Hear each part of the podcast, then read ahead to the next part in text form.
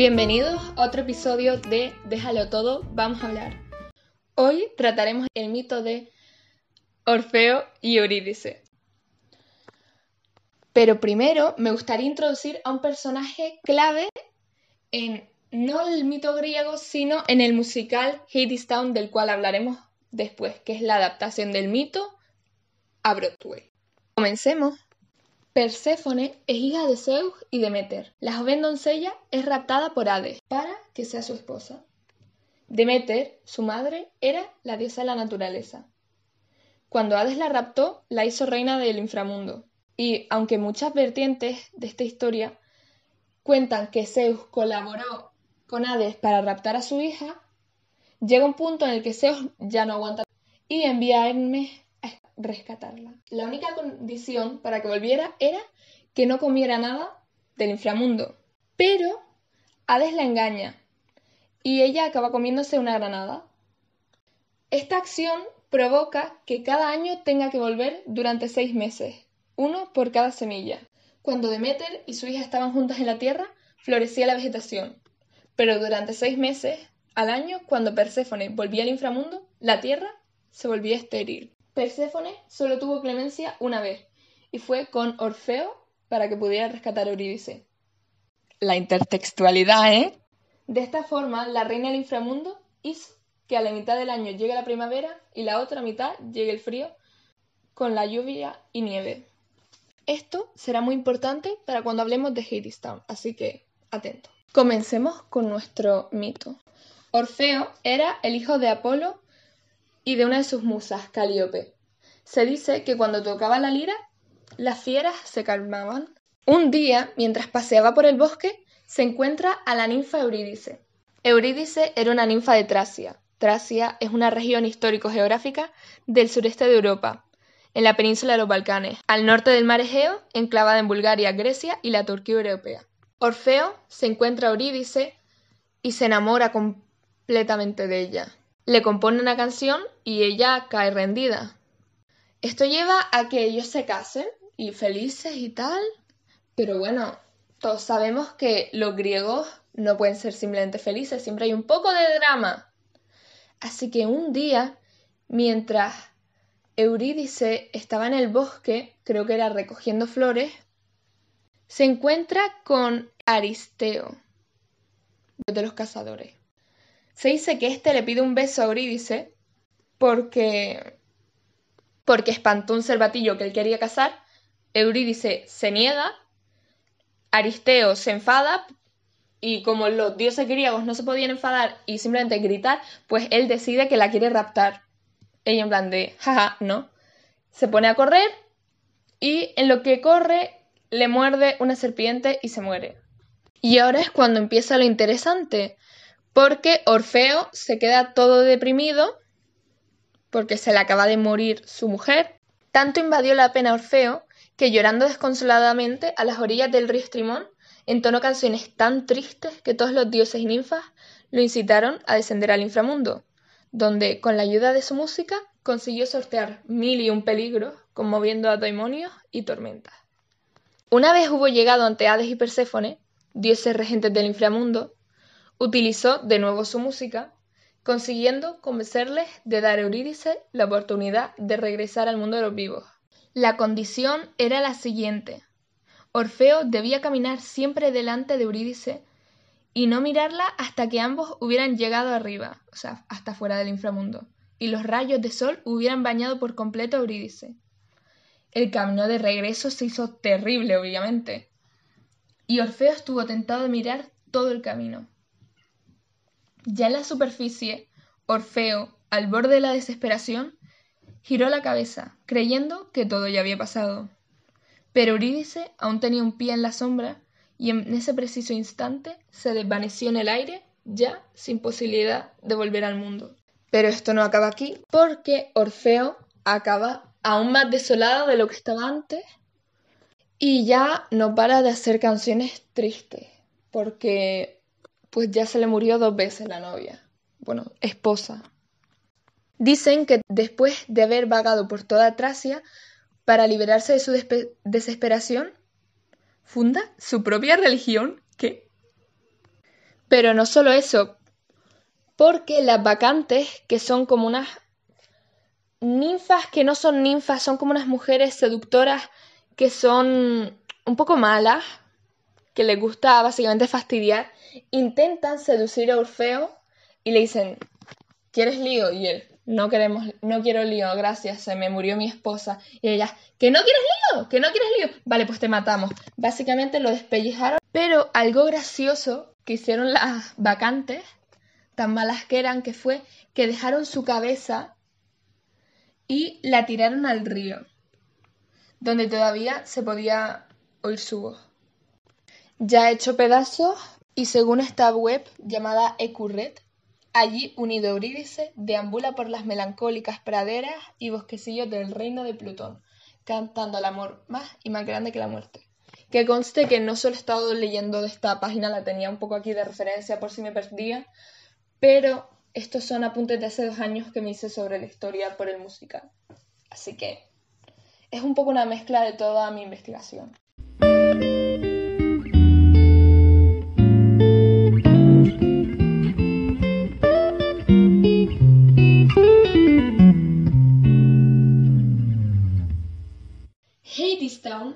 Es un musical de Broadway compuesto por Anais Michel en el año 2006 principalmente para un teatro comunitario, pero después fue evolucionando el proyecto y lo acabaron llevando años después a Broadway, que está basado en este mito.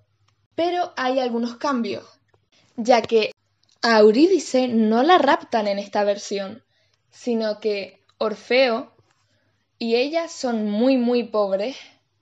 Él es simplemente un cantante liricista y ella la verdad es que no sé lo que hace, porque no lo dicen pero dicen que están pasando muchísima hambre y están fatal, pero que él promete a Eurídice que con su canción que va a componer los va a llevar a la gloria, porque esta canción tendría el objetivo de volver a traer la primavera, cuando Perséfone se vaya.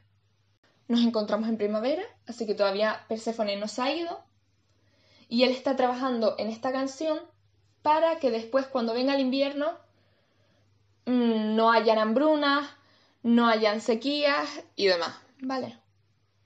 Pero ¿qué pasa? Hades llega pronto y le dice, Perséfone, me aburro, vienes al inframundo y ella no, y dice, pues vienes porque soy el dios del inframundo y ella, bueno, vale.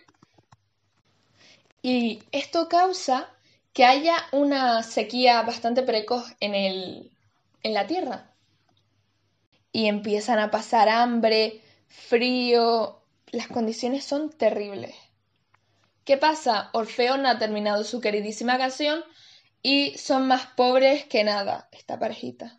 Y ahora es cuando entran las vacantes, porque las vacantes en Hadestown, aunque no son súper importantes, siempre están allí un poco de fondo, guiando a nuestros personajes, intentando confundirlos. En este caso, son ellas las vacantes, las que convencen a Eurídice de que está en la mierda, de que este tío, con su canción, no las va a llevar a nada, que se está muriendo de hambre, qué va a hacer, qué va a hacer, qué vas a hacer, porque este tío no está trabajando y pronto te vas a quedar sin comida y sin, sin todo. A lo que Hades le ofrece a Eurídice un puesto, por así decirlo, en el inframundo. ¿Por qué digo puesto? En este musical, el inframundo es Hadestown, o sea, la villa de Hades, que es una fábrica, una fábrica industrial, no se sabe de qué, pero no tiene ningún papel, es una fábrica de la cual la gente que entra no puede salir más. Pues él le ofrece un trabajo a Euridice, claro, esto significará que ya tendría comida, tendría un sueldo estable. Ella no está muy segura, pero Hades la convence. Firma los papeles y baja a Hadestown, al inframundo. A esto, Orfeo se da cuenta, se deprime y, bueno, hace el mismo camino que hace en el mito griego. Llega un punto en el que Eurídice se empieza a dar cuenta de las consecuencias de haber dejado la tierra para ir a Hadestown, ya que es una fábrica en la que tratan fatal a los trabajadores y los sobreexplotan. Pero ya obviamente no puede salir porque los papeles la atan a Hades y a su fábrica. Orfeo llega a Hadestown y nada, se intenta llevar a Eurídice las mismas condiciones. Pero en este caso son las parcas, aquí pone parcas, yo no sé si las vacantes y las parcas, no sé cuál de ellas son las que las que tienen un papel, yo creo que son las vacantes, así que vamos a decir las vacantes. Las vacantes son las que convencen a Hades de que, de que no, no le puede decir que no a Orfeo, ya que las parcas básicamente se burlan de Hades porque si deja que Eurídice se quede, o sea, y no deja que se vaya con Orfeo, Eurídice va a estar todo el día quejándose, haciéndose la mártir, pero, esto lo pone en wiki, ¿eh?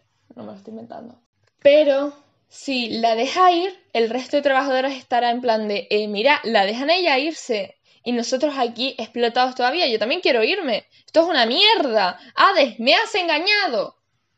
¿Qué pasa? Hades toma su decisión, la que ya conocemos. No puedes mirar hacia atrás, Orfeo es estúpido y mira hacia atrás y muere. En general, amamos Hadestown. Ha tenido muchas producciones pero obviamente la más grande ha sido la de, la de Broadway en 2019. Starring Eva Noblezada y Reeve Carney. son pareja. Hacen de Orfeo y Eurídice y son pareja en la vida real. Y todavía siguen juntos. Es una fantasía. O sea, son, son lindísimos. Son muy lindos. Eva Noblezada se llama a sí misma Mexication porque es media mexicana, media filipina. Muy divertido. Ella estuvo en Miss Saigon también en Londres, en el West End. Tengo, tengo la grabación de ella comprada. No la compré yo, la compró mi padre. Y sin saber que era Eva Noblezada, pero cuando me di cuenta de que era Eva Noblezada me puse feliz. Que, que también es importante decir que cada vez que Orfeo eh, canta, se crea una flor, una flor roja, que es como el símbolo de Hadestown. Es como una mano con una flor roja.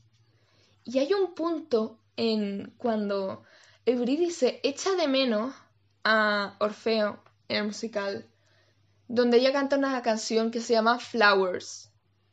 Dice que ella recuerda a las flores, y claro, las flores son las que se, se crean cuando Orfeo canta. Y ella dice que esas flores ya están marchitas, refiriéndose a que Orfeo ya no está con ella. Todo muy triste pero es precioso. Me gustaría acabar hablando de una de las canciones que más famosas, por así decirlo, se han hecho en musical. Que no, no es Wait for Me Reprise. Ay, inciso, esa canción es preciosa, dura unos un minuto a lo mejor, porque es una reprise o reprise. No sé, es que depende de cómo lo digas, es otra cosa. Bueno. Eh, que esa canción es, uff, Eva Noblezada Es cuando están caminando hacia arriba y el freno se puede dar la vuelta y Eurídice le dice, wait for me, que es lo que él dijo en una canción más atrás en el musical diciéndole a Eurídice, espérame que viera por ti a recogerte del inframundo. Pues ahora Eurídice es la que canta, espérame que estoy detrás tuya, tranquilo, no te des la vuelta, que al final se da vuelta. Bueno, el inciso de la canción Básicamente se llama Why We Built the Wall y habla sobre un muro que en Hadestown están construyendo para alejarlos de la tierra, en la tierra donde hay mucha pobreza.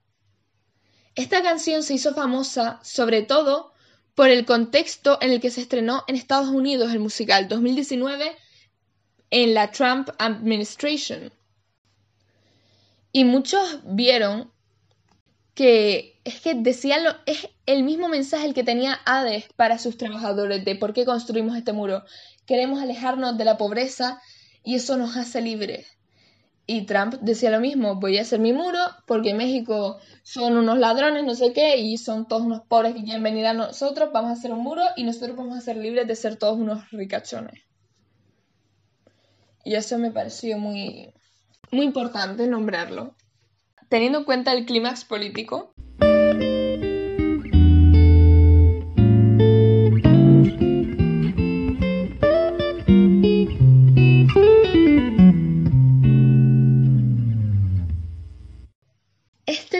Sido bastante caótico. A lo mejor hay varios cortes, a lo mejor no. Si no se me entiende en algunas partes lo que digo, no por cómo vocalizo, sino lo que quiero expresar, lo siento. Es que Hadestown me, me apasiona mucho y, y es que no puedo parar de hablar y hay veces que no, no, no tiene sentido lo que digo, pero bueno. Esta sección ya ha terminado, ahora voy a proceder a hablar de cómo me siento y de mis mierdas.